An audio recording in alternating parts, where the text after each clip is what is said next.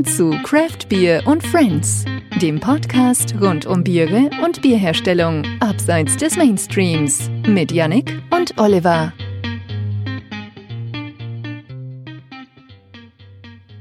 Herzlich willkommen zu Craft Beer und Friends, Episode Nummer 63. Ich bin Oliver und heute ist Yannick nicht dabei. Aber das macht gar nichts. Heute möchte ich nur kurz einleiten zu einem Interview, was wir im letzten Jahr bei unserem Berlin-Special im Januar geführt haben, also noch vor der Pandemie, und zwar mit Timo vom Straßenbräu. Seid gespannt. Auf zum Interview. Und schon wieder eine nächste Episode aus unserem Berlin-Special. Du, ich habe letztens gerade eine Brauerei gesehen, in der kann man nicht nur brauen, sondern die kann man als Bar nutzen. Also, wie jetzt das, also die, Brau die Brauerei in der Bar oder was? Naja, du brauchst halt tagsüber und abends nutzt du das Ganze als eine Bar und naja, trinkst in der Bar halt dein Bier. Verrücktes Konzept. Was meinst du denn, Olli? Ah, ich meine das Straßenbräu. Straßenbräu. Und, äh, und da sind wir jetzt. Da sind wir jetzt. Und nicht nur wir sind da, sondern auch Timo ist da. Genau, hi. Hi, Timo. Du bist der Besitzer der Bar. Genau, der Gründer und Inhaber vom Straßenbräu. Wie lange gibt es das Straßenbräu schon? Wir haben im November 2015 offiziell aufgemacht und seitdem brauen und servieren wir euch Bier. Ja, äh, Straßenbräu, ich, ich muss sagen, absolut verrückter Ort. Ähm, so, wenn, wenn wir uns jetzt so die, die Brewpubs in, innerhalb Berlins anschauen, ähm, aber auch einer der coolsten, ihr habt ja, ihr habt ja 14 Biere vom Hahn und die mhm. braut hier auf, auf engstem Raum. Wie, wie, wie, wie sieht es denn bei euch aus in der Brauerei? Beschreibt das mal. Ja, die Brauerei ist eine sehr kleine, ein Zwei-Geräte-Sudhaus. Die, beiden Geräte sind übereinander gestapelt.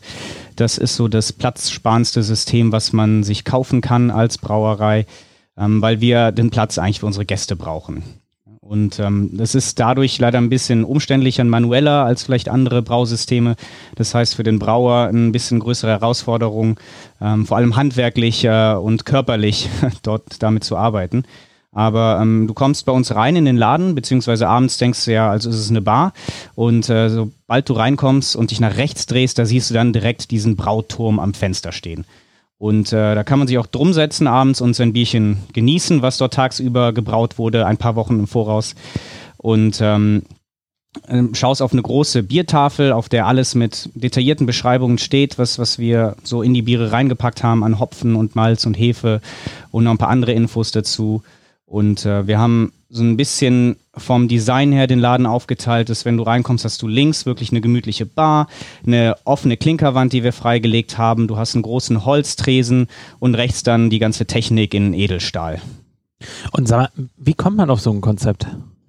Ja, das Konzept hat sich entwickelt. Also meine Idee war, eine Brauerei aufzumachen in Berlin und äh, anfangs war es eher so ein Plan, was Kleines, Handwerkliches zu machen, wo wir einfach produzieren können und dann das Bier auf Märkten verkaufen, draußen. Deshalb ist auch der Name Straßenbräu eigentlich entstanden, weil das ist das, wo für mich auch in Berlin das Leben stattfindet, einfach draußen auf der Straße. Äh, Im Sommer, im Winter ist das Ganze ein bisschen anders. Und ähm, ja, dann hatte ich äh, lange nach einer Location gesucht und dann endlich was gefunden, was für mich perfekt war. Also was, was damals hieß, einfach nur ein Raum, in dem nichts ist, weil ich wollte es komplett von null renovieren und äh, da ein neues Konzept reinbringen. Und äh, dann habe ich hier diese schöne, äh, ja, die Lagerkammer, sag ich mal, in Friedrichshain gefunden, direkt am Ostkreuz.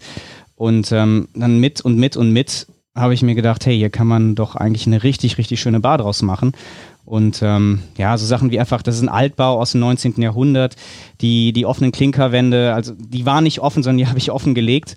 Ähm, so Sachen, und dann wurde es immer mehr und mehr und mehr. Hat auch alles ein bisschen länger gedauert, aber ähm, das, das Konzept hat sich mit und mit entwickelt und seitdem entwickeln wir auch unsere Biere weiter. Wir haben ja auch ganz anders angefangen als das, was wir jetzt haben, weil das ist das, was wir, was ich machen wollte, ist einfach eine kleine Brauanlage zu haben, um möglichst viel zu brauen, sodass wir unglaublich viel experimentieren können und unsere Rezepte ganz schnell entwickeln können und weiterentwickeln können.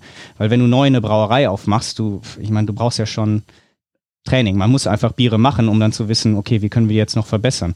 Ähm, ja, und das ist halt was, was man mit 200 Liter pro Sud äh, besser machen kann, als wenn man 2000 Liter mit einem Sud braut. Und ähm, Du hast schon gesagt, es hat ein bisschen länger gedauert. Also bei uns beispielsweise, wir haben einen kleinen Hobbybrauerverein, wo auch eine kleine Brauzelle beispielsweise nachher drin ist. Mhm. Ähm, den Location haben wir dann nachher ähm, uns ausgesucht, unter anderem, weil es eben schon vom Veterinäramt abgenommen war. Ja. Ähm, ich kann mir vorstellen, dass es durchaus herausfordernd ist, einmal zu sagen, ich mache überhaupt hier eine Brauerei. Und äh, dann, glaube ich, ist es auch wahnsinnig herausfordernd zu sagen, ja übrigens, und da habe ich eine gewisse Doppelnutzung. Ähm, und äh, dann äh, tagsüber braue ich da und abends äh, sind da Gäste. Ging das oder hat das eben dazu ähm, beigetragen, dass es lange Zeit gedauert hat? Oder? Ja, unter anderem. Also ich meine, ich habe es halt einfach gemacht, weil ich gesagt habe, ich mache das jetzt und ich will das unbedingt machen und dann klappt das auch alles irgendwie. Ähm, wenn ich gewusst hätte, wie viel Arbeit das ist, hätte ich es mir vielleicht nochmal äh, überlegt. Das hat tatsächlich sehr, sehr lange gedauert, alle Genehmigungen zu bekommen, weil viele Genehmigungen von anderen Vorgenehmigungen abhängen. Und äh, ich meine, zu der Zeit das Allerschwierigste war tatsächlich die Brandschutzgenehmigung zu kriegen, ähm, weil ähm, das war auch der Höhepunkt der Flüchtlingskrise und äh, die äh, Feuerwehr war in erster Linie damit beschäftigt, Flüchtlingsheime abzunehmen. Und von daher hat, musste man sechs Monate, musste ich warten, um überhaupt meine Brandschutzgenehmigung zu kriegen. Und ähm, das, das war so, das, das hat mir schon sehr viel Kopfzerbrechen bereitet, weil du weißt, jeden Tag, wo du nicht aufmachen kannst, verlierst du ja Geld, weil ich habe ja Kredite aufgenommen. Ähm, die müssen auch getilgt werden und äh, wenn keine Einnahmen da sind, dann wird das Ganze immer schwieriger und knapper. Äh, hat aber zum Glück alles dann noch geknapp, geklappt, aber so war, war knapp. Ähm, ja, mit, mit der Lebensmittelaufsicht, das ist halt äh, ein Dialog. Also anfangs haben die auch gesagt, nee, auf gar keinen Fall, das, das funktioniert so nicht. Ähm, die hatten ja auch nicht wirklich viel Erfahrung mit solchen Konzepten. Das Hobbs und Barley gab es zwar schon, aber die haben ja auch noch ähm, getrennte Räume, wo die brauen konnten. Und das so wirklich alles in der Bar zu haben, ähm, ist was, das ist halt was, muss man mit der Lebensmittelaufsicht sprechen. Aber das war mein Konzept von Anfang an. Ich hätte jetzt richtig Pech gehabt, wenn die gesagt hätten, nee, das erlauben wir gar nicht. Dann wäre es halt im schlimmsten Fall nur eine Bar geworden, weil äh, für nur eine Brauerei ist die Lage hier ein bisschen zu teuer. Aber es, ich habe es halt einfach alles riskiert und gesagt, entweder klappt das oder es klappt nicht. Und, und Wahnsinn. Es hat irgendwie funktioniert und ihr habt eine Wahnsinns-Range an Bieren. Und mhm. äh, ich finde es auch sehr, sehr schön, dass wir hier sind, weil ich hatte hier, war schon mal hier vor, vor einem Jahr oder sowas und hatte auch wirklich einen richtigen Biermoment hier. Und ich glaube, ich habe auch mal im Podcast drüber gesprochen, weil ihr hattet mal Ingwerbier vom Hahn und ich mhm. mag eigentlich kein Bier mit Ingwer. Mhm. Und das war, und ich habe ganz viel, viele Biere probiert und es war das beste Bier des Abends für mich. Und, okay. Wow. Ähm, und was halt eben auch, was, was, was irgendwie was, was vielleicht unsere Zuhörer, was wirklich klar sein muss, dass man kommt halt wirklich rein und es ist wirklich diese Brauerei. Also ich bin mhm. damals reingekommen und habe nach rechts geguckt und habe halt eben diesen Brauturm gesehen und dachte mir so, puh, das ist aber echt ein ganz schön teures Stück Deko, was die da stehen haben. Das ja. sieht so aus, als könnte man das irgendwie morgen in, in, in Betrieb nehmen. Und dann habe ich dann weitergeguckt und hab, da waren dann Schläuche und da war dann Tank und, und dann so, ach krass, okay, das wird wirklich, die Biere werden wirklich hier gebraut. Ja. Genau, also die Schläuche verraten es dann meistens, ne, ob es ja. Deko ist oder nicht. Das, äh, aber wir haben viele Gäste, die auch bei uns reinkommen und die dann fragen, äh, sag mal, wo braut ihr denn eigentlich? Und dann sage ich hier und dann sagen sie wo und dann zeige ich einfach auf den Tank und die sagen, ach, das, ich dachte, das ist ein Dekotank oder so. Aber warum sollte ich da sowas reinstellen, was unglaublich viel Platz wegnimmt äh, als Deko? Also da brauchen wir tatsächlich drauf. Und ihr habt äh, wahnsinnig, äh, wahnsinnig viele Biere erstmal. Ich finde, das ist das, was, was mhm. als erstes, äh, erstes auffällt und wahnsinnig kreative Biere. Ähm, genau. was, was, was, was, was haben wir hier als erstes Bier von dir? Das ist ein Gurkenrauch-Sauerbier.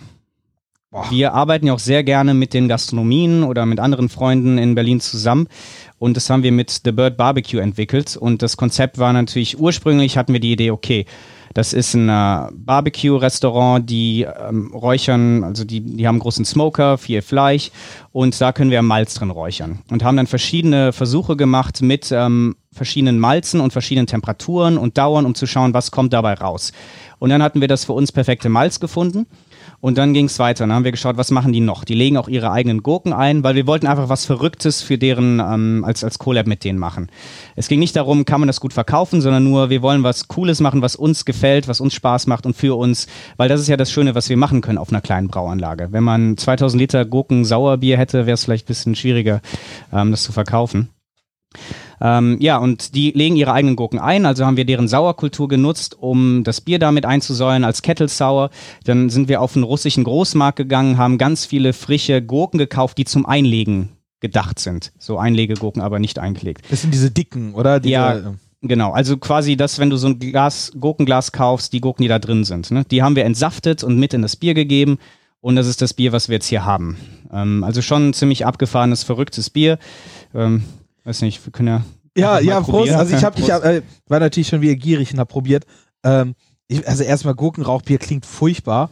Also, es tut mir leid. Also, es klingt, aber, ich würde sagen, es klingt mutig. Also es klingt Gurke mutig, alleine- okay, ja, ja, also, mal, aber äh, und es ist wahnsinnig lecker. Also es ist äh, eine, eine große Überraschung, weil es, es riecht toll, wirklich nach, nach, nach, nach, nach wirklich frischen Gurken, Mhm. bisschen auch nach eingelegten Gurken und äh, vom, vom, also vom Geschmack ist wirklich schön eingependelte Säure, Ja. nicht zu viel und frische Gurken, also boah, super. Ich finde, in der Nase riecht man erstmal das Rauchmalz ähm, gar nicht, Mhm. aber im Geschmack hast du es dann nachher relativ Ja. stark drin. Ja. Und also ich finde es deshalb eben wahnsinnig mutig. Häufig ähm, machen äh, Brauereien, oder was heißt häufig, wenn Brauereien etwas mit Gurke machen, dann ist es maximal halt eben ein Gurkensauerbier oder Gurkenkose, aber Mhm. noch nie habe ich halt ein Rauchbier noch dazu ähm, Ja. bekommen. Und Das das ist halt der mit Schritt selbst mehr. geräuchertem Malz. Ne? Das ist ja nochmal wieder was anderes. Und wir haben tatsächlich, ähm, das ist das Überraschende für uns war, wir haben die verschiedenen Malze aus dem Smoker probiert und sie werden nicht wirklich rauchig. Also du hast eine dezente Rauchnote, die erkennst du auch, aber es ist tatsächlich eher ein nussiges Aroma, was, äh, was das Malz ins Bier bringt.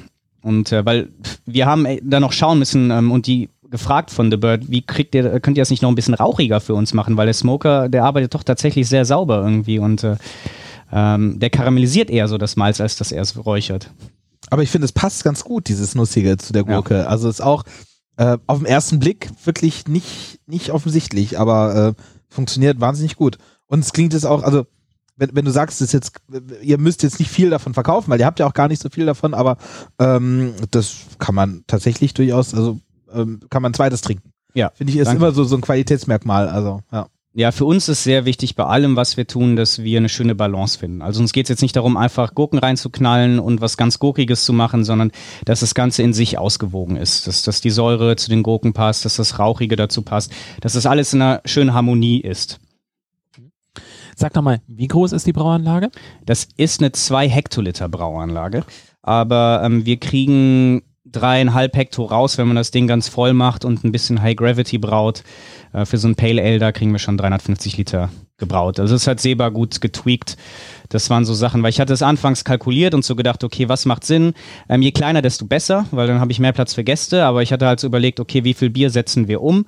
Und ähm, ja, dann dachte ich, eine 2 Hektoliter Anlage macht eigentlich Sinn, weil genau die Anlage gab es auch in 3 Hektar. Und ich muss jetzt sagen, es wäre schon besser gewesen, wenn ich damals die 3 Hektar Anlage gekauft hätte. Aber weil wir auch sehr, ähm, sehr kompliziertes System haben mit unserer Gärung und wir haben Tanks, äh, da haben wir die Füße abgesägt, Rollen drunter geschraubt und die schieben wir in den Kühlraum im Moment noch, um äh, dadurch die Gärtemperatur zu regulieren. Ähm, das funktioniert tatsächlich sehr, sehr gut, wenn man äh, weiß, wie sich die Hefen verhalten und äh, wann der Tank in den Kühlraum reingerollt und wieder rausgerollt werden muss. Und die Tanks, die wir jetzt haben, die passen genau durch die Tür. Also das ist oben noch ein Millimeter Luft und an den Seiten auch entsprechend. Also mehr Bier könnten wir auch gar nicht produzieren pro Sud, weil wir könnten es dann entsprechend nicht mehr vergären, weil die Tanks zu groß wären dafür. Und es wird fünf Tage die Woche gebraut. Ja, also Seba, unser Braumeister hier, ist fünf Tage die Woche hier. Ähm, wir haben im Moment nur ähm, ja, zwei bis drei Brautage pro Woche. Die anderen Tage sind Sachen wie Fässer reinigen, Biere umfüllen, ähm, beziehungsweise halt nachgären im Fass. Es sind genug Sachen. Also es ist fünf Vollzeitjob für einen Braumeister. Aber ähm, wir können jetzt nicht jeden Tag brauen, dafür haben wir leider nicht die Kapazitäten. Wir sind jetzt gerade oben durch äh, die Brau oder beziehungsweise durch die Brauerei durch, und äh, durch die Und, Bar. und, und ich, ich, ich weiß gar nicht, was ich dazu sagen soll. Nein. Ja. Ähm, durch den äh, durch die Bar dann nachher eben gegangen und die gleichzeitig die Brauerei und ähm, es ist Samstagabend, der Laden ist natürlich eben brechend voll. Ja. Ähm, wenn jetzt am nächsten Tag wieder gebraut wird, wie lange wird dann eben auch nochmal Zeit ähm, zum, zum Säubern des, des ganzen Umfeldes dann nachher auch benötigt? Also das ist doch eine wahnsinnige Vorbereitungszeit, die auch noch mit Alkohol einkalkuliert werden muss. Ja, genau. Also es ist schon, ich meine, das Gute ist ja, also ich weiß nicht, heute irgendwann um drei oder vier wird dann Schluss sein. Ähm, morgen wird nicht gebraut. Also es ist tatsächlich so, dass wir am Sonntag immer eine große Grundreinigung machen, jede Woche, weil natürlich das, wenn die Bar am schmutzigsten wird, ist freitags und samstags. Das heißt, zu montags ist dann alles wieder blitzeblank und sauber. Und äh, unter der Woche können wir es schon gut gewährleisten, dass wir alles reinhalten, weil entsprechend die Abendschicht macht dann noch sauber und morgens kommt noch entsprechendes Reinigungspersonal auch rein und sorgt dafür, dass alles immer schön blitzeblank ist. Äh, Vorteil für uns ist natürlich, ähm, also Hygiene ist, ist uns extrem wichtig und ist natürlich auch wichtig, dass es sauber aussieht für den Kunden auch. Und ich meine, wir sind jetzt viereinhalb Jahre offen, abgesehen davon, dass so ein paar Fliesen äh, zerbrochen sind im Boden, die ich schon austauschen musste, einfach durch die schweren Fässer, die manchmal dann da vielleicht auch mal so ein bisschen rumkullern. Ähm, ist es schon blitzeblank und viele kommen rein und fragen, ah, wann habt ihr aufgemacht und denken, wir hätten jetzt gerade so eine Woche offen oder sowas, weil es halt alles schön sauber ist, immer noch und jetzt nicht runtergekommen. Aber das ist äh, entsprechender Kostenfaktor und Zeitfaktor, klar, alles immer zu putzen und sauber zu halten. Hat der Laden sofort funktioniert oder gab es da irgendwie eine gewisse Eingewöhnungsphase und dann irgendwo nach einer Zeit liefer, liefer so gut, ähm, dass du nachher gesagt hast, das Konzept trägt sich? Ja, also getragen hat es sich schon von Anfang an, aber da war es ja auch ein viel kleineres Konzept. Ähm, weil, ähm, weil ich hier extrem viel selbst renoviert habe. Also wir haben ja alles komplett neu gemacht. Der Boden ist neu, die Wände sind neu, die Decke neue, Abwasser, Frischwasser, äh, Elektrik. Dementsprechend habe ich auch einen guten Mietvertrag, weil ich einfach über sechs Monate noch investiert und renoviert habe. Ähm, sodass das schon mal ganz gut war. Und äh, dann kam hinzu, Seba war als Vollzeit-Braumeister von Anfang an dabei. Und ähm, anfangs gab es noch einen anderen Vollzeit, ja, so Brauer und äh, auch für Bararbeiten. Und äh, wir haben das dann zu dritt gemacht. Und dementsprechend waren meine Kosten natürlich auch sehr gering und überschaubar. Und ähm, ich meine, wir reden hier von fast vor fünf Jahren, da war die Szene auch noch ein bisschen anders und da war auch hier die Gegend ums Ostkreuz noch ganz anders. Und die Leute, die hier reingekommen sind, waren keine Touristen oder Expats, die irgendwas über Craft Beer wussten, sondern hier sind die Leute, die hier wohnen, reingekommen. Und die haben natürlich, da war bei jedem Gast erstmal, äh, warum ist denn das Bier so teuer und warum schmeckt denn das so anders und wieso ist das denn so fruchtig oder was auch immer. Und da ging es wirklich darum, jeden Kunden erstmal zu, ja, ich will nicht sagen erziehen oder zumindest ihm zu erläutern, was das denn hier überhaupt ist, was wir machen. Und äh, es war schon jetzt natürlich nicht annähernd so viel los wie heute. Also und ich meine, wir haben ja auch alle, also ich habe das gestartet, ich habe äh, gewisse Gastronomieerfahrung, Restauranterfahrung, aber so das ganze Konzept war für mich jetzt schon ein bisschen neu. Und dann äh, habe ich mich auch selbst ins kalte Wasser geschmissen und ähm, wir sind, haben uns von da weiterentwickelt stetig. Ne, und ähm, mittlerweile ist halt schön, die Leute kommen rein und wissen, was ein IPA ist. Das äh, war am Anfang, aber da hatte ich halt auch die Zeit, weil dann waren nicht so viele Kunden da und dann habe ich das jedem Einzelnen erklärt.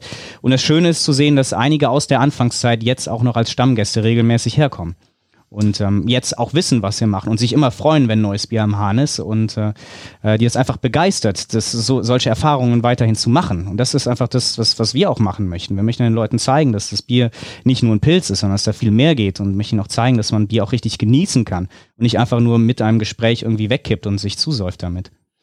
Und ähm, eure Kunden haben sich ja sehr verändert und aber haben sich eure Biere auch verändert? Habt ihr, äh, ich weiß, als ich das letzte Mal da war, äh, habe ich vielleicht ein, zwei Biere wieder wiedergefunden, äh, die jetzt heute auch dran sind, aber ansonsten ganz viel Neues. Ja, wir haben eigentlich äh, lange Zeit sechs Stammbiere gehabt. Und da ist jetzt aber sehr viel Bewegung reingekommen. Die Sache ist sowieso, dass jedes Jahr mit der neuen Hopfenernte müssen wir unsere Rezepte komplett umstellen, weil äh, die Hopfen einfach wieder anders schmecken. Dann ist Amarillo ist nicht mehr Amarillo und Citra ist nicht mehr Citra und, und so weiter. Und ähm, gerade die hopfenaromatischen Biere oder die Biere, wo Hopfen ähm, wichtig ist ähm, zum Beispiel auch das, das kaltgehoffte Blond, was, was wir gleich trinken werden. Das sind Sachen, ähm, da müssen wir einfach das Rezept ändern. Das heißt, das Stralauer Blond, was wir von Anfang an eigentlich als, als Standardbier hatten, schmeckt immer mal wieder anders. Und natürlich spielen wir auch mit Malzen rum und experimentieren mit Hefen. Das sind aber Nuancen und jeder Sud ist dann leicht anders. Und die meisten Kunden merken das gar nicht, dass, dass wir experimentieren, dass wir die Biere weiterentwickeln äh, oder zumindest weiterentwickeln wollen. Und äh, jetzt haben wir einen großen Umschwung gemacht in den letzten Wochen, wo wir ähm, die Standardbiere auf der Karte, unser Standard Blond, unser Standard Pale Ale, einfach mal grundsätzlich geändert haben, weil wir jetzt zum ersten Mal ähm, auch zum Beispiel deutschen Amarillo bestellen können, nutzen können. Mit dem haben wir sonst ein bisschen experimentiert in der Vergangenheit. Ähm, Hallertau Mittelfrüh benutzen wir als Doldenhopfen jetzt, weil der hat richtig, richtig schöne Aromen als Doldenhopfen, als Pellets leider nicht ganz so intensiv.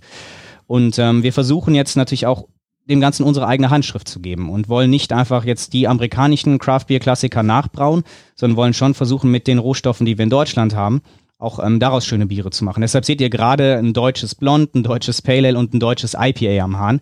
Und ähm, einige von den Bieren, die, die man sonst so kennt, die wir immer auf der Karte hatten, die haben wir jetzt auch noch, aber teilweise auf andere Positionen geschoben, weil wir gerade damit experimentieren, wenn wir diese Biere, Biere parallel führen, wie nimmt das der Kunde wahr? Und wie verkaufen sich die neuen Biere? Ist das was, was gut angenommen wird oder nicht? Und dementsprechend werden wir dann auch die zukünftige Produktion planen. Was haben wir denn jetzt im Glas? Wir haben ein Bier, das heißt Doppelgänger. Das, äh, wir nennen es deutsches Blond. Äh, es heißt Doppelgänger, weil es eigentlich genau wie ein Pilz gebraut wird. Also vom Hopfen her, vom äh, Maischeschema vom, von der Malzzusammensetzung allem.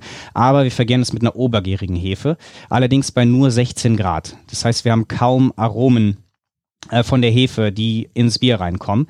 Es ist, wenn eher so ein dezentes Kölsch-Aroma an, an was es einen erinnert.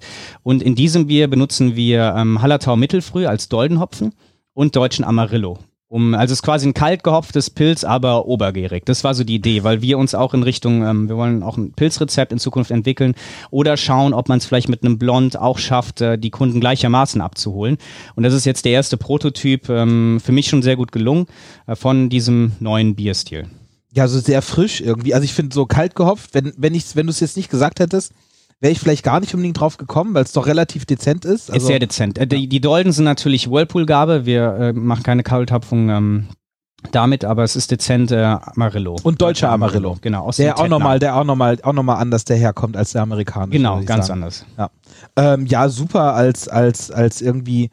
Ja, also wenn ich jetzt Einstiegsbier sage, ist vielleicht blöd, aber, aber das ist so ein Bier, damit, damit kriegt man irgendwie die Leute. Also Ja. jetzt irgendwie so äh, der, der, der deutsche Konsument, äh, der irgendwie so ein bisschen was Neues probieren will, oder? Ist das irgendwie das Ziel da? Genau, ich meine, die Kunden haben uns ja auch keine Wahl. Also wenn sie reinkommen, wir haben ja keinen Pilz und wenn, die, wenn jetzt irgendwer reinkommt und sagt, äh, was habt ihr für einen Pilz, dann sagen wir, ähm, wir haben keinen Pilz, aber probieren wir unser Blondes und äh, das klappt eigentlich in der Regel sehr gut. Und in der Vergangenheit war es das Stralauer Blond, eine andere Rezeptur und die fahren wir gerade parallel. Und es ist aber immer noch so, wir sind zwar eine Craft-Bier-Brauerei, aber das meistverkaufte Bier ist immer noch das einfachste und günstigste auf der Karte. Es ist einfach so, weil die meisten Leute, die herkommen, jetzt nicht äh, herkommen, IPAs zu trinken, sondern die wollen einfach ähm, was Schönes, Süffiges, äh, sage ich jetzt mal, relativ Anspruchsloses trinken. Und äh, für uns ein großer Schritt zu sagen, das meistverkaufte Bier jetzt komplett umzustellen. Aber ähm, also wir denken, das ist äh, die richtige Richtung. Deshalb haben wir sie auch beide parallel und schauen einfach mal, was passiert. Aber ich finde, das ist so eine sehr schöne Richtung, die ich gerne gehen würde. Aber wir müssen natürlich immer schauen, weil wir müssen ja davon leben, von dem, was wir machen. Und äh, wird es vom Kunden angenommen oder nicht. Das, das sehen wir hier direkt. Bei uns ist ja das Gute. Wie, wie entwickelt ihr denn eure Rezepte? Weil ihr, ihr seid doch wirklich sehr, also ihr habt sehr vielseitige Bierkarte Mhm. ähm, und sehr viele verschiedene Dinge. Wie, wie kommt ihr auf eure Ideen und was, was habt ihr überhaupt für Ideen? Ja, ich meine, wir haben gerade im ersten Jahr, wo wir aufgemacht haben, ähm, deutlich häufiger gebraut und vor allem auch sehr viele Kleinsude auf so einem kleinen 20 Liter Speidel nebenher gemacht. Einfach nur, um mit Rohstoffen zu spielen. Und ähm, es war anfangs so, dass wenn du als Gast zu uns gekommen bist, hast du eigentlich fast jeden Tag mindestens ein neues Bier auf der Karte gehabt.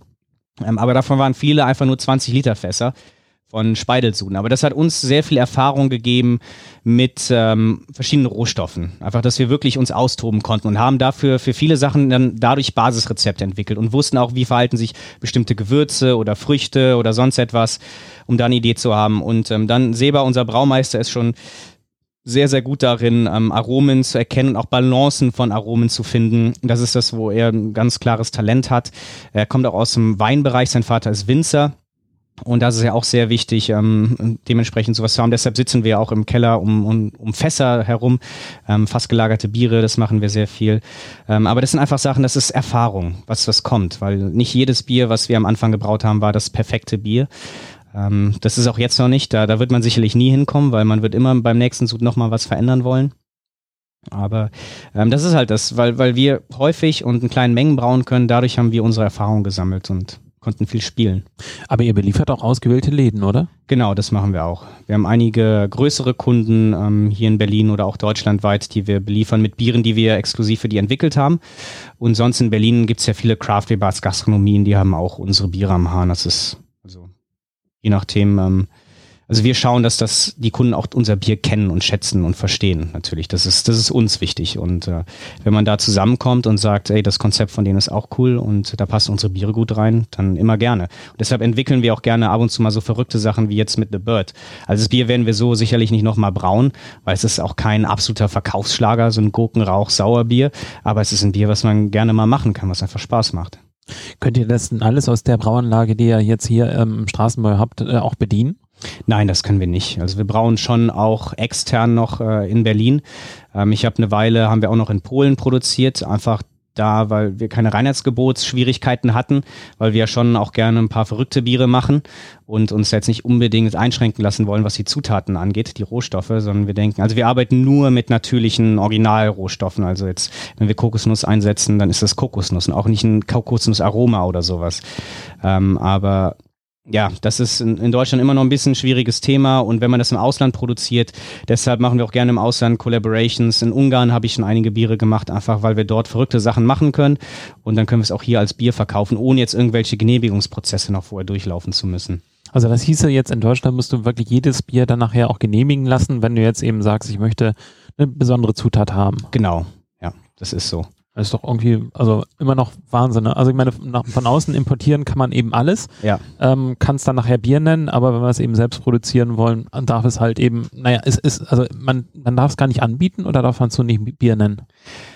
Es ist alles noch ein bisschen eine Grauzone, aber theoretisch darf man es auch gar nicht anbieten. Also die Sache ist immer, wo kein Kläger, da kein Richter. Ähm, solange es keiner merkt, ist das sicherlich alles in Ordnung. Aber ähm, das ist, also es gibt einige Fälle in Deutschland, wo Bier auch schon vernichtet werden musste, weil es nicht nach dem Reinheitsgebot gebraut wurde. Und gerade in Berlin ähm, gibt es auch einige Schwierigkeiten in einigen Bezirken, wo die anfangen, ähm, das sehr strikt zu kontrollieren. Ähm, das sind Sachen, aber es ist alles ein bisschen kompliziert, weil man muss das Bier im Voraus anmelden und muss ein Geschmacksprofil des Bieres äh, dem Amt geben, aber das Bier hat man ja noch gar nicht produziert. Also weiß man eigentlich hundertprozentig, wie es schmecken wird. Aber das ist halt wichtig und das Geschmacksprofil, also es ist unglaublich wichtig, dass das Bier seinen Biercharakter nicht verliert. Also wenn ich jetzt sage, das ist ein, schmeckt wie ein fruchtiger Milkshake oder sowas, wird das niemals genehmigt werden. Wenn ich aber ähm, da jetzt zum Beispiel Hopfenaromen reingebe, die nach Mandarine oder nach tropischen Früchten schmecken und sage, ich gebe auch Mandarinen und tropische Früchte hinzu, die das natürliche Hopfenaroma unterstützen und dadurch halt die Fruchtaromen hervorheben, dann ist das wieder was, was wahrscheinlich genehmigt werden würde. Ähm, also und das dauert dann Monate, bis man die Genehmigung bekommt und erst dann darf man es produzieren. Und das macht das Ganze nochmal ein bisschen langwieriger, weil wir müssen ja so schon lang genug aufs Bier warten, bis es fertig ist. Wenn man und wahrscheinlich braut. Kosten nicht zu vergessen. Genau, und man muss natürlich dafür bezahlen, für jeden Antrag, auch wenn er abgelehnt wird. Was macht ihr hier mit den Fässern? Wir sitzen hier gerade im Keller neben ein paar mhm. Fässern. Ähm, was, wo, womit befüllt er die? Wie lange ähm, ist das Bier nachher in, in, in den Fässern? Ähm, was, was macht ihr damit? Ja, ganz viele unterschiedliche Sachen. Also erstmal ist wichtig zu wissen, alle Fässer, die wir hier haben, die um uns herumstehen, sind Fässer von Sebas Vater. Der ist Winzer im Tessin in der Südschweiz und ähm, die Fässer holen wir dort frisch ab. Das heißt, er füllt seinen Wein ab. Am selben Tag der Abfüllung bin ich dann da unten mit dem Transporter, fahre das Ding nach Berlin hoch. Wir haben das Bier dafür schon fertig und füllen das dann ins Fass, sodass wir das Fass nicht behandeln müssen noch mit irgendwas, sondern dass es die natürlichen Aromen des Weines noch hat, dass es nicht anfängt zu schimmeln oder sonst was und wir schön ähm, das, das, das Bier einfach das ganze Aroma des Fasses und des Produktes, was da vorher drin war, aufnehmen kann. Seba kennt sich natürlich extrem gut mit den Weinen aus. Er weiß, was, was für ein Wein da drin war und kann dementsprechend schon im Voraus planen, was für ein Bier passt da hervorragend zu. So dass als wir angefangen haben, haben wir belgische Quadrupelstile gebraut. Ähm, Albtraum heißt das bei uns, dieses Bier. Und das haben wir in ein Fass gegeben, was ein ähm, eine Art Portwein, also es kommt ja nicht aus Porto, deshalb darf man es nicht so nennen, aber eine Art Portwein drin hatte. Und das Bier hat dann ähm, sehr schönes Aroma des Portweines und weil es noch ein relativ junges amerikanisches Eichenfass war, auch noch diese vanilligen, schönen Holzaromen angenommen vom Fass. Und äh, damit haben wir dann angefangen und dann ging es Schritt für Schritt weiter. Und jedes Mal muss man halt schauen, was war im Fass vorher drin und welche Aromen kommen dann rein. Wir haben Weißweinfässer und Rotweinfässer genommen. Da haben wir ähm, Imperial IPAs reingetan, äh, aus, also ins Weißweinfass. Und das haben wir dann danach kalt gehopft nochmal mit, aber den Aromen, die der Wein auch schon hatte. Ähm, Hallertauer Blanc und Nelson Sauvin, die erinnern ja auch eher an, an Weißweinaromen ähm, Traube. Ähm, das hat hervorragend dazu gepasst. Wir haben im Moment, wenn die Fässer, ähm, weil wir machen das jetzt schon seit ein paar Jahren, dann, ähm, sag ich mal, ausgelutscht sind, dann kommen da Sauerbiere rein. Weil gerade Brettanomyces, die verbreiten sich hervorragend in der Holzumgebung. Und äh, da experimentieren wir auch viel mit Früchten im Moment noch und haben auch so kleine Eimer hier um uns herum stehen, in denen ist Berliner Weiße drin, was wir mit verschiedenen Früchten versetzt haben. Zum Beispiel von Karls Erdbeerhof, was man kennt, das Fass steht direkt neben euch. Das ist ein kleines äh, kleiner Eimer. Ähm, da ist eine Berliner Weiße drin, aber da haben wir festgestellt, die Erdbeeren entwickeln sich nicht ganz so schön, wie wir das wollten. Das sollte eigentlich im Sommer released werden. Jetzt steht es halt noch mal ein Jahr und dann gucken wir mal, wie entwickelt sich das dann danach. Und äh, ja, so haben wir halt alle möglichen verrückten Sachen in den Fässern drin. Ähm, und die, die Biere, die, äh, also aus den, aus den Holzfässern, die äh, gibt es dann auch nur vom Fass hier bei Straßenbräu oder gibt es sowas dann auch in der Flasche? Äh, jein, beides. Also vornehmlich kommt das zu besonderen Veranstaltungen einfach an den Haaren. Und je nachdem, wo wir eingeladen sind auf bestimmten Craft Beer Festivals, bringen wir dann auch diese Sachen mit ähm, als Fassware und schenken es aus. Und eine kleine, äh, kleine Mengen füllen wir auch in Champagnerflaschen ab. Wir haben oben einen kleinen äh, Flaschenfüller. Ähm, der funktioniert sehr gut, ist sehr sauber, aber sehr aufwendig. Das heißt, bei solchen Bieren macht es dann schon Sinn, wir haben in der Vergangenheit ein bisschen mehr Flaschen abgefüllt, in letzter Zeit nicht mehr so viel. Da müssen wir jetzt nochmal schauen, wo es hingeht, weil unsere Fassproduktion ja schon sehr, sehr begrenzt ist. Und was wir in Flasche füllen, da gibt es schon sehr, sehr starke Nachfrage. Das kann ich sofort auf einen Schlag alles verkaufen, auch an Gastronomien. Und eine Flasche kostet dann so um die 27 Euro. Das ist schon viel, aber das ist kein Problem. Aber wir haben gesagt, das ist ja eigentlich unser Bier und das sollen wir auch, wollen wir auch vor Ort ausschenken für unsere Kunden und nicht einfach alles extern verkaufen und äh, haben deshalb auch einige Fässer hier stehen um euch herum, wo die Biere teilweise dann ähm, im Holzfass waren und dann in Edelstahlfass kommen und da nochmal nachlagern, nachreifen einfach. Und wir probieren das regelmäßig, schauen, wo ist es gerade, ähm, in welche Richtung geht es und äh, ja, dann schauen wir, wann ist es denn bereit, um an den Hahn zu kommen oder teilweise dann auch für besondere Veranstaltungen in Flaschen gefüllt wird. Ähm, etwas anderes, was mir, was mir damals sofort aufgefallen ist, als ich das erste Mal in euren Laden gekommen bin, ist, dass ihr auch ähm, Biere habt, die unter Nitro, also oder, oder Stickstoff. Mhm. Äh, das letzte Mal, wo ich Nitro gesagt habe, wurde ich von unseren Zuhörern ko äh, äh, korrigiert, dass es nur die englische Bezeichnung ist. Hm. Aber die unter äh, Stickstoff ge gezapft äh, wurden. Und jetzt haben wir auch so ein Bier, oder? Genau, wir haben jetzt ein Russian Imperial Stout, äh, was wir mit Stickstoff versetzt haben vor uns. Wir sehen, das ist ein sehr dunkles Bier mit einer sehr festen, sahnigen ähm, Schaumhaube. Ja, ich, ich würde würd mir am liebsten noch einen Löffel, einen Löffel bestellen. Ja. ja. Ähm, das Bier haben wir mit Bourbon Holzfass Chips gebraut. Ähm, dadurch kriegt man so einen Barrel-Age-Charakter rein, aber das kann man hervorragend auch in Edelstahlfässern ausreifen und die Holzchips geben dem so eine schöne Fasscharakteristik. Es ist, ähm, es ist äh, extrem kalt gehopft, also es ist sehr stark gehopft. Ähm, das muss ich dazu und noch auch, sagen. Und auch, äh, auch gestopft. Ähm, kann ich nicht hundertprozentig sagen. Okay, aber, aber überhaupt so, ich meine, so, so ein stark gehopftes Stout, äh, Imperial Stout ist ja erstmal unüblich, würde ich sagen. Ja, wir aber haben halt die, die Röstbittere, die muss natürlich auch von einer entsprechenden Hopfenbittere begleitet werden. Das ist ein neunprozentiges Bier, was ihr vor euch habt, also schon kräftig. Und ähm, das ist jetzt auf einem schönen Punkt. Also die, durch den Stickstoff wird es nochmal viel cremiger und milder. Auf CO2 wäre das sehr harsh. Aber ihr merkt, wenn ihr es trinkt, das ist schon ein hopfiges Bier.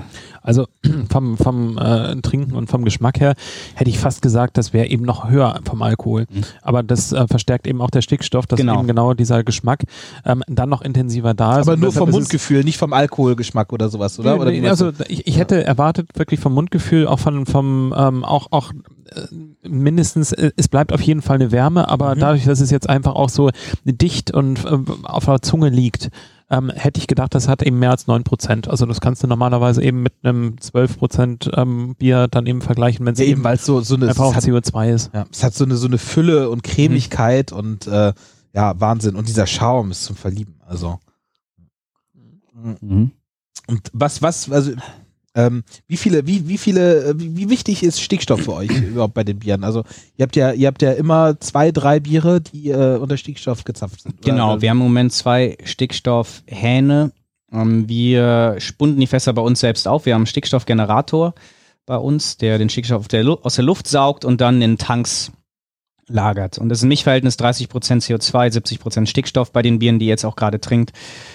Ähm, es gehört einfach dazu und das macht uns Spaß. Also wir wollen ja auch alle möglichen Stile brauen. Wir haben uns jetzt nicht wirklich auf einen Stil spezialisiert, sondern wir sind ja hier ein Pub und wir wollen den Leuten ja auch eine Vielfalt bieten. Und deshalb experimentieren wir mit allen möglichen Bierstilen rum. Und ähm, Stout ist was, was wir von Anfang an auch gemacht haben. Und ähm, auf Stickstoff trinkt sich das einfach am besten. Und das ist halt das, was wir unserem Kunden geben wollen. Also es ist schon unser Ziel, einfach wirklich das, so wie wir meinen, ähm, entsprechend beste Bier nach dem Stil dem Kunden servieren zu können. Und ähm, wenn wir die Viren selbst verkosten, dann entwickeln wir auch die Rezepte entsprechend weiter. Wie geht es denn in Zukunft weiter? Hab, hast du noch weitere spannende Ideen? Wohin möchtest du das Ganze entwickeln und äh, wie möchtest du mit der Brauerei weitermachen? Ja, ich meine, im Moment ist ja so, dass ich schon gesagt habe, wir haben ja keinen bestimmten Stil. Also wenn man jetzt an Straßenbräu denkt, zumindest denke ich das so, dass jetzt keiner sagt, ah, das ist doch die Brauerei, die machen Sours oder Barrel Aged oder IPA oder sonst was, ähm, sondern wir sind die Brauerei, die einfach die die Kiezbrauerei, die eine große Vielfalt an Bieren liefert und die man bei uns vor Ort genießen kann. Und das ist schon eine Nische, in der wir hier gerade sind, die gut funktioniert. Und ähm, unsere Bierqualität ist äh, grundsätzlich bei allen Bieren sehr, sehr gut. Deshalb ist auch der Außenverkauf kein Problem. Aber wenn man jetzt darüber nachdenkt, die Brauerei auszubauen, das, das wird hier vor Ort nicht gehen. Das heißt, wir brauchen eine neue Location. Ähm, daran arbeiten wir gerade auch. Das ist unser Plan, aber dann müssen wir uns auch irgendwie neu erfinden auf eine gewisse Art und Weise, ähm, da, damit wir eine klare Identität haben. Weil ähm, im Moment sind wir halt eine Bar ne, in der eine Brauerei, eine kleine Brauerei steht. Und ansonsten, dann wäre unser Fokus ja ganz klar auf den Verkauf von Bier. Und da müssen wir schauen, was Sinn macht. Und ähm, sicherlich Barrel Aged Berliner Weiße ist auch was. Wir haben sehr, sehr viele Berliner Weißen, die um uns herum stehen, auch in Fässern. Hier ist jetzt überall auch drauf geschrieben also Holzfässer, ähm, ähm, Edelstahlfässern auch und teilweise auch in Holzfässern drin. Das ist ein Thema, was unglaublich viel Spaß macht. Ähm, ist auch persönlich mein Lieblingsstil ähm, von, von Bieren. Also Sauerbiere allgemein, Berliner Weiße trinke ich sehr, sehr gerne. Ähm, das ist was, was in Berlin auch Sinn macht, einfach Berliner Weiße zu brauen. Und das ist aber was, da müssen wir uns in Ruhe jetzt nochmal hinsetzen und unser Konzept weiterentwickeln, weil man wird natürlich schnell in eine Ecke gepackt. Und wenn wir jetzt sagen, wir fangen jetzt an, große Mengen Berliner Weiße zu produzieren, dann sind wir eine Berliner Weiße Brauerei für viele sicherlich außerhalb. Und das sind so Sachen, müssen wir schauen, was macht Sinn und was, was ist da der richtige Weg für uns. Aber Expansion auf alle Fälle. Wir müssen mehr brauen, weil ähm, die Nachfrage ist ganz klar da. Und das ist auch das, wo ich gerne hin möchte. Und ähm, jetzt erstmal nicht in Richtung, dass wir gastronomische Projekte weiterentwickeln oder sowas, sondern für mich ist die Produktion. Das ist das, worauf ich mich gerne fokussieren möchte für die Zukunft. Wahnsinn. Also ich, ich finde allein schon, allein schon die, die, die, die Bierauswahl, wenn man nach oben geht, ähm, ist, ist, ist sehr beeindruckend, die Fülle an Bieren, oder? Absolut. Ja, Timo, vielen Dank für diese tollen Biere und ja, für dieses gerne. schöne Interview. Und äh, an die Hörer vielen Dank fürs Zuhören und schaltet auch nächstes Mal gerne wieder ein, wenn es da heißt Craft Beer and Friends.